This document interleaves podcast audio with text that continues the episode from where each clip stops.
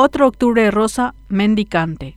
Basta de jugar con la vida de los pacientes oncológicos, se leía días atrás en un cartel sostenido por dos mujeres en señal de protesta. Se trataba de un grito ahogado por la cada vez más frecuente falta de medicamentos para tratar el cáncer de mama en el Instituto Nacional del Cáncer INCAM. Con este escenario se inicia otro Octubre Rosa cuya loable campaña de detección precoz se da de bruces ante la indolencia del Estado que olvida el componente, se da de bruces ante la indolencia del Estado que olvida el otro componente para dar pelea a esta enfermedad, el terapéutico. En el INCAN, el sinónimo de calvario se define como falta de fulvestrant, una droga utilizada para tratar el cáncer de mama y por cuya carencia muchos tratamientos se ven interrumpidos por largos periodos. Comprarla en el sistema privado tiene un costo prohibitivo para muchas pacientes, entre 1.800.000 y 2 millones de guaraníes la ampolla, y se requieren dos por vez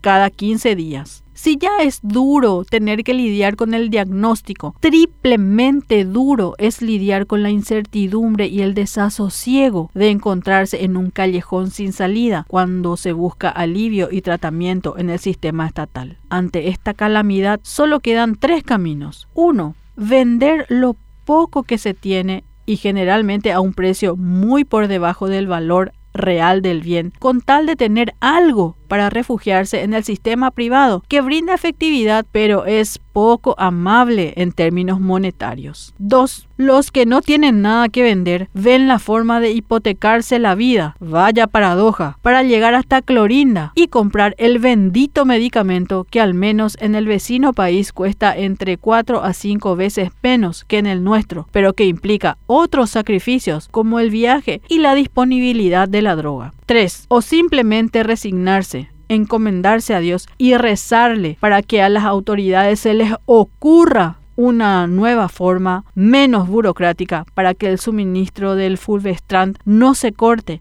y que con eso se termine la humillación de las enfermas. Ninguno de los caminos es el ideal, pero es el que se transita porque a nadie le importa de verdad la vida de las mujeres con cáncer de mamas. Puede que los procesos licitatorios sean largos y engorrosos, como argumenta el Estado, pero que en pleno siglo XXI, con todas las herramientas informáticas y sistemas de filtros para asegurar la transparencia y los millones que se tiran en cualquier otra cosa, es inconcebible que ese argumento le cueste la vida a muchas madres, hijas, esposas y hermanas. Mientras no haya un cambio estructural, el octubre rosa es una pequeña gota de esperanza en el océano de calamidades sanitarias que padecemos en el Paraguay.